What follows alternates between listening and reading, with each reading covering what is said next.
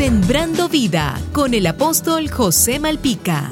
Se cuenta que en una oportunidad un congresista inglés paseaba con su menor hija por las calles de Inglaterra cuando al pasar por la Catedral de Westminster decidieron entrar y la niña se sorprendió en gran manera al ver la majestuosidad de la edificación y viendo una de las columnas la niña estaba deslumbrada.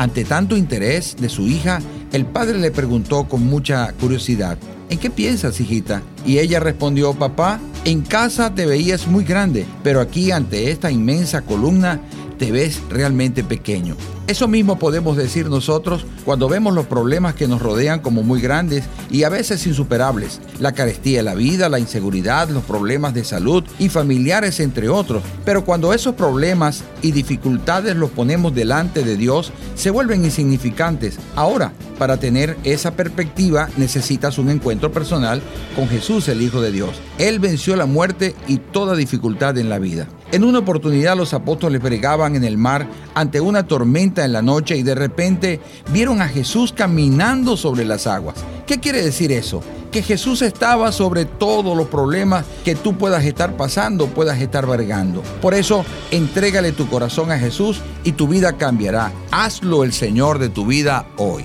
Y recuerda, Jesús te dice, no te dejaré ni te desampararé. Sembrando vida con el apóstol José Malpica.